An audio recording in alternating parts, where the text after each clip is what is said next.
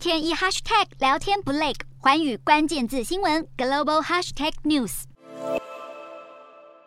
欧盟理事会即将豁免禁令，允许俄罗斯向第三方国家贩售及运送石油。欧盟表示，这是考量到全球能源安全所做的制裁调整，预计会在本周五生效。虽然制裁手段稍微放松，但各国领袖嘴上态度依然强硬。德国总统施坦迈尔就在二十四号表示，俄罗斯发动战争破坏欧洲团结，但欧洲绝不能让自己分裂。天主教教宗方济各也几次呼求以对话代替战火。方济各在二十四号再度表示，希望能够造访基辅和莫斯科。尽管行程安排还没正式搬上台面，但方济各声援乌克兰的立场再明确不过。